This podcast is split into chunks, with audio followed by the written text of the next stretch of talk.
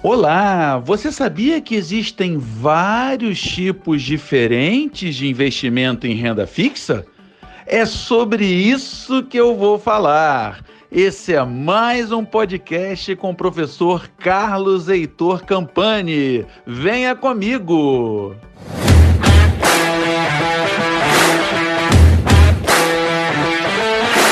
Pessoal, antes de eu explicitar aqui os diferentes tipos de investimento em renda fixa, deixa eu falar um pouquinho sobre tributação. E aí eu tenho que falar de imposto de renda e de IOF, Imposto sobre Operações Financeiras. O imposto de renda ele varia sua alíquota de acordo com o prazo de investimento contado em dias corridos. Até 180 dias, a alíquota fica em 22,5%, sempre sobre os ganhos de capital.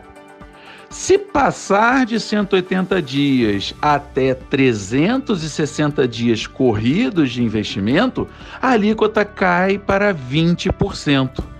Se passar de 360 dias e até 720 dias corridos, a alíquota vai a 17,5%. E finalmente, se você investir por mais de 720 dias corridos, a alíquota de imposto de renda cai para 15%. Já o IOF é pago apenas para investimentos de renda fixa de curtíssimo prazo.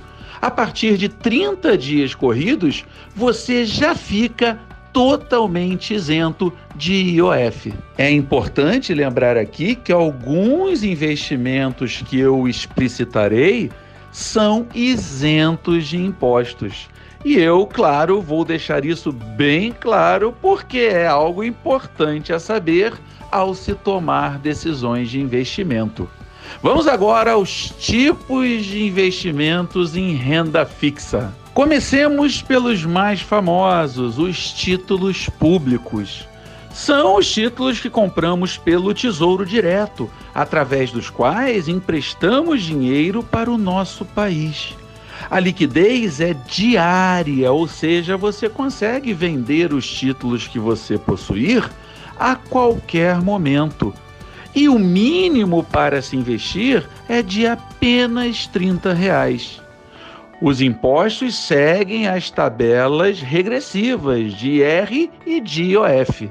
E minha dica aqui é procurar corretoras que não cobram taxa, de forma que então a única taxa a pagar será a da B3, de 0,25% apenas sobre a parcela que exceder a 10 mil reais.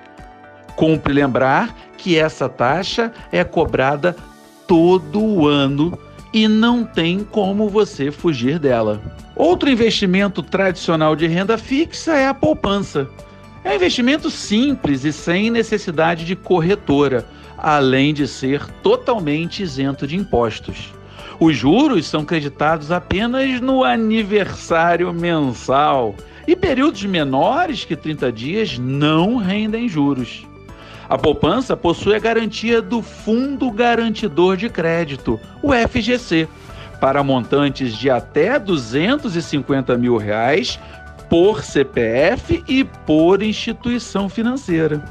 Quem tem dinheiro na poupança antiga, ou seja, fez depósitos até 3 de maio de 2012, deve mantê-lo, pois recebe 0,5% mais TR ao mês configurando um excelente investimento para os padrões atuais.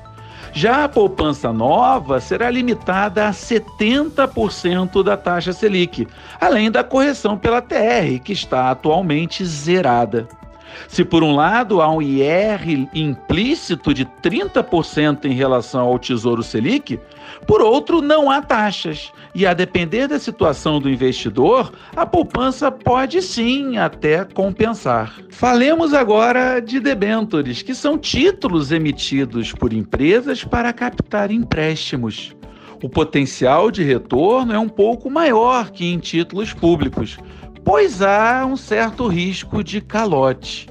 Debentures não têm a proteção do FGC, são isentas de IOF e pagam imposto de renda normalmente. Há debêntures incentivadas para investimentos em infraestrutura. Estas são isentas de IR para investidores, pessoas físicas. Chama atenção para o fato de muitas debêntures sofrerem com falta de liquidez.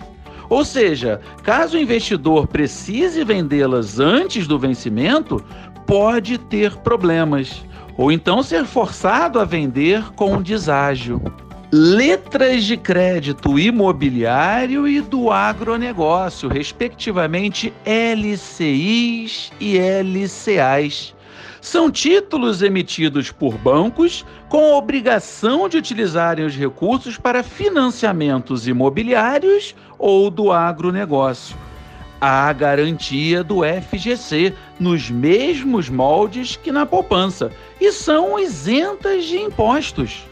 Podem ser pré ou pós-fixadas e não há taxas de administração, de performance ou mesmo de custódia tal como a poupança. Certificados de recebíveis imobiliários e do agronegócio, respectivamente CRIs e CRAs. São títulos emitidos diretamente pelas empresas recebedoras do crédito, através de uma operação de securitização. Contam com a garantia de recebíveis dos emissores, mas não do FGC são instrumentos também isentos de impostos e podem ser também pré ou pós-fixados.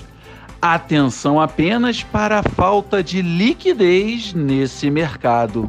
As letras hipotecárias são títulos muito semelhantes às LCIs, ou seja, são emitidos por instituições financeiras, mas lastreados por imóveis hipotecados, ou seja, financiados.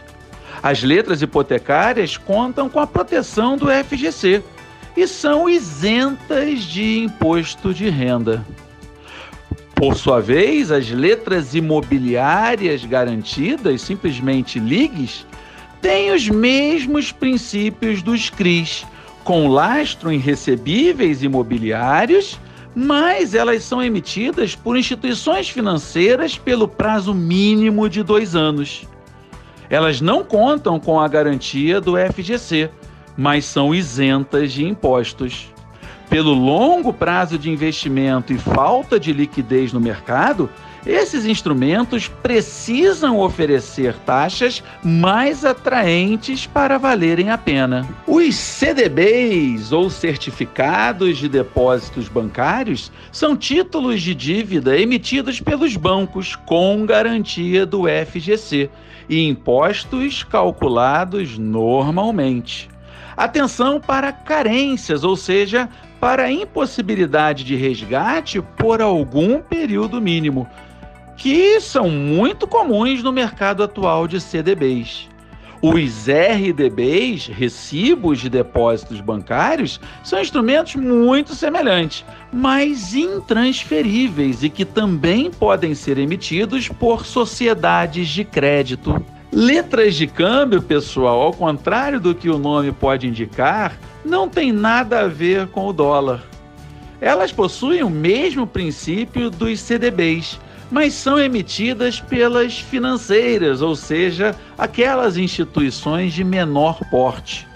Em geral, há maior risco de calote, mas as letras de câmbio contam com garantia do FGC. Impostos são pagos normalmente e, em geral, elas possuem carências que devem ser consideradas na hora de comparar rentabilidade.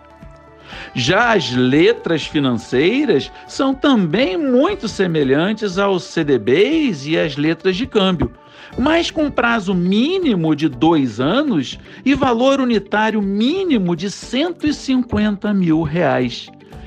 Elas não contam com o FGC e pagam impostos normalmente. Infelizmente, as letras financeiras gozam de muito pouca liquidez atualmente no mercado. Há também, pessoal, claro, não poderia deixar de falar neles, os fundos de investimento em renda fixa.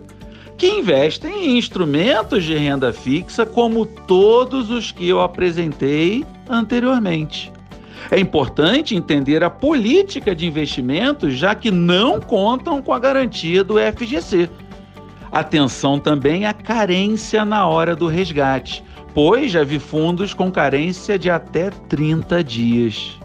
Pagam impostos normalmente e com antecipação em maio e novembro de 15% de IR sobre ganhos, os chamados come-cotas. A exceção, claro, dos fundos de debêntures incentivadas, que isentam pessoas físicas do IR. Possuem também taxa de administração e podem ter taxa de performance. Por último, ainda há os fundos de investimento em direitos creditórios, os chamados FDICs. São fundos que compram recebíveis de terceiros e normalmente possuem créditos de diferentes origens. Para se ter uma ideia, até honorários advocatícios a receber podem ser vendidos por um advogado para um FDIC. Valores disputados judicialmente também podem ser comprados por este tipo de fundo. Muita atenção, pessoal, para o fato de FDICs serem fechados, ou seja, eles impedem o resgate antes de determinado prazo. O investimento mínimo é de 25 mil reais. Paga-se impostos normalmente e eles não contam com o FGC. Por todo esse contexto, destinam-se atualmente apenas a investidores qualificados. Esses foram, pessoal, os principais instrumentos de renda fixa disponíveis no mercado. E eu ressalto que todos eles têm uma característica positiva em comum. A responsabilidade pelo pagamento do imposto de renda é da fonte pagadora. Desta forma, o investidor já recebe os valores líquidos de impostos. No início de cada ano, o investidor deve receber da instituição contraparte um documento para a declaração anual e incluir tais investimentos como rendimentos tributados exclusivamente na fonte ou em rendimentos isentos e não tributáveis, quando for o caso. Tais investimentos jamais geram imposto a pagar ou a restituir, mas mesmo assim devem ser declarados para a Receita Federal. E esse foi, pessoal, mais um podcast com o professor Carlos Heitor Campani. Espero que esse conteúdo seja de muito valor. No próximo podcast falarei da renda variável. Um forte abraço e até lá!